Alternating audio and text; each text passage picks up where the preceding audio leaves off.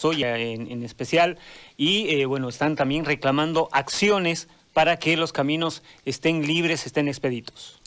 Marcelo Pantoja está en la línea, él es el presidente de ANAPO, yo le agradezco muchísimo por este contacto.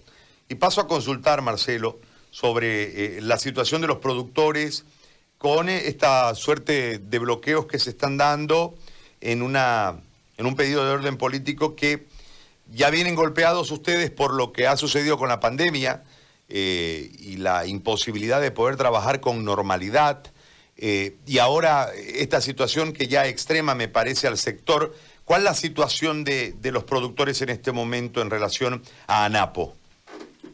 ¿Qué tal, Gary? ¿Cómo te va? Buenos días. Gracias por darme la oportunidad de, informar un poquito más. Bueno, la situación del productor, como bien lo decías, viene muy golpeada de hace muchísimo tiempo. No hablemos de, meses, hablemos de años, con las reivindicaciones que estamos pidiendo en tema de biotecnología, en tema de capacidad de ser más productivos a nivel internacional, para poder salir y ser competitivos con nuestros productos. Al margen de eso, se complica con el tema de el fraude del año pasado, los 21 días de lucha exitosa que se tuvo, eh, viene la pandemia, entonces somos un más, uno más de los sectores muy, muy golpeados en la economía boliviana y en, y en el mundo. Ahora, ¿cuál es eh, el tema con la agricultura? La agricultura está en el negocio de la producción de alimentos. Creo que es uno de los, de los ejes fundamentales para lograr crecimiento, tanto social, económico, para un país y para el mundo creo que es el sector que más que hay que apoyar. Y hoy por hoy, en una etapa de, cosecha, nos vemos este, en medio de una pelea política que lamentablemente nos está perjudicando, porque como bien lo decías vos, se está utilizando el tema pandemia, muertes, todo como para, para congestionar todo, convulsionar todo. Y los perjudicados no solo es productor, no es el productor que tiene que sacar el alimento al, al silo, es el consumidor final que necesita comer. Entonces, no puede, no puede usarse un tema como una peste, una, una plaga tan grande como la pandemia a nivel mundial para motivos políticos. Yo creo que ustedes, los periodistas, la gente, los cívicos, han tenido una lucha y tienen una lucha muy fuerte y una responsabilidad muy fuerte con el país y la están haciendo bien. Y eso creo que es para garantizar la libertad. Libertad de poder hacer lo que creas que es conveniente y lo que es correcto para el país. Y lo que está pasando ahora con un grupo, dos grupos, tres grupos de gente que están tratando de coartar la libertad, coartar el movimiento, apuntar hacia una elección que en ningún caso se podría hacer en septiembre porque estamos realmente complicados y es jugar con la población, es algo ilógico.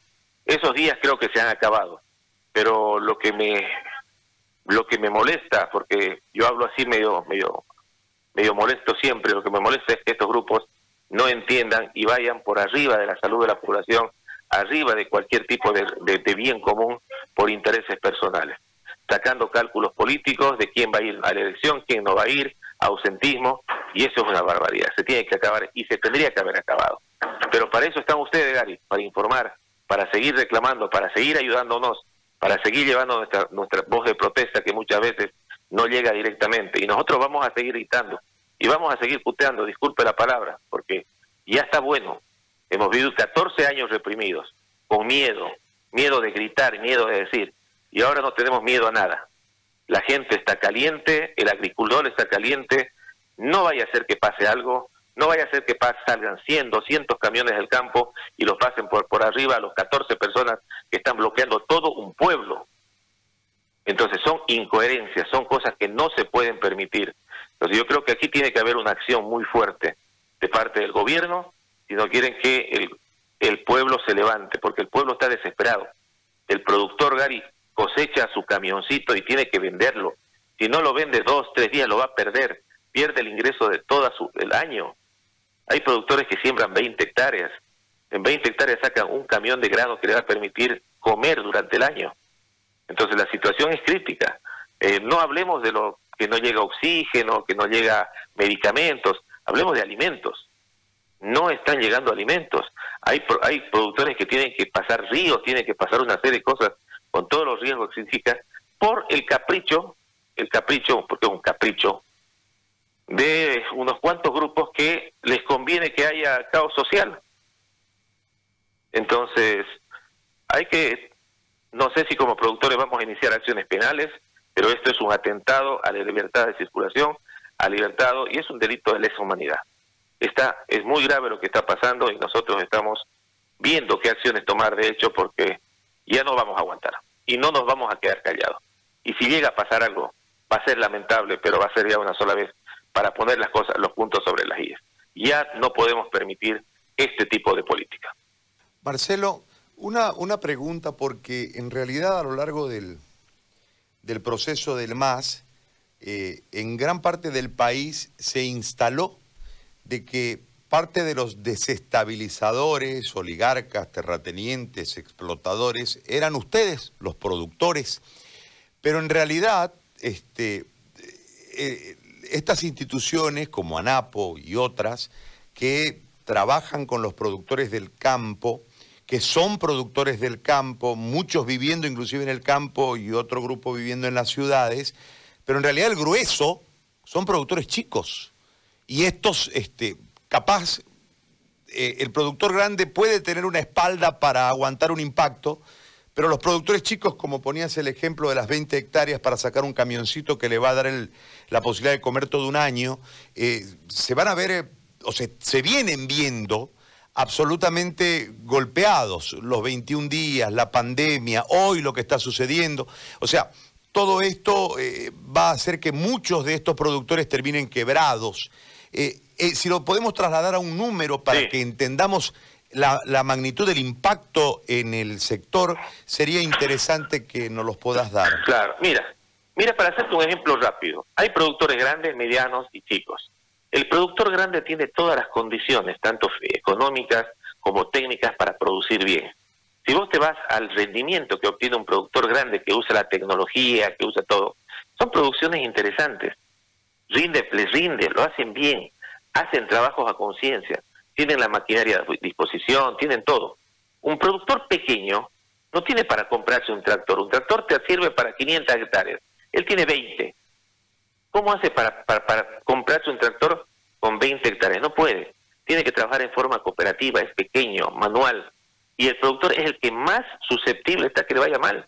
El acceso a la biotecnología, Gary, ¿vos crees que lo hago por, lo hacemos por el tema del productor grande que trabaja de la mejor tecnología agrícola posible? No.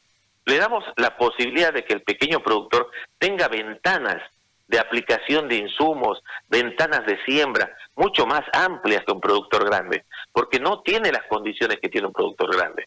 Entonces, si a mí me dicen y acusan que ANAPO es, son oligarcas que están peleando por la biotecnología, yo le digo, si, si ser oligarca es tener entre 20 y 50 hectáreas, si ser oligarca es tener más del 85% de tus afiliados pequeños productores, 85 a 90% pequeños productores.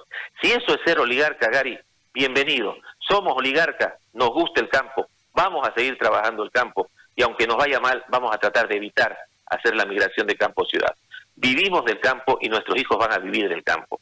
Si ese es el concepto de oligarca que tienen estos, perdón, esta gente, esta gente de, que somos oligarcas los productores con 50, 20, 30 hectáreas, donde todo el producto que podemos llegar a traer lo volvemos a volcar al campo, porque somos así de brutos. Nos llueve, perdemos cosecha y volvemos a sembrar. Nos va mal con la plaga, volvemos a hacerlo. Entonces, si eso es ser oligarca y dar de alimentar al país, somos oligarcas. Cambiemos la definición de oligarca. Pequeños productores trabajando por su trabajo, trabajando por su país, trabajando por su familia y vamos a seguir dando de alimentar al pueblo. Marcelo, muy amable, gracias por este contacto. Muy bien, Gary, para lo que necesites y está con mi teléfono. Un abrazo, un abrazo, gracias. Marcelo Pantoja, presidente de ANAPO, el 85% de los productores aglutinados en ANAPO son chicos. Sí.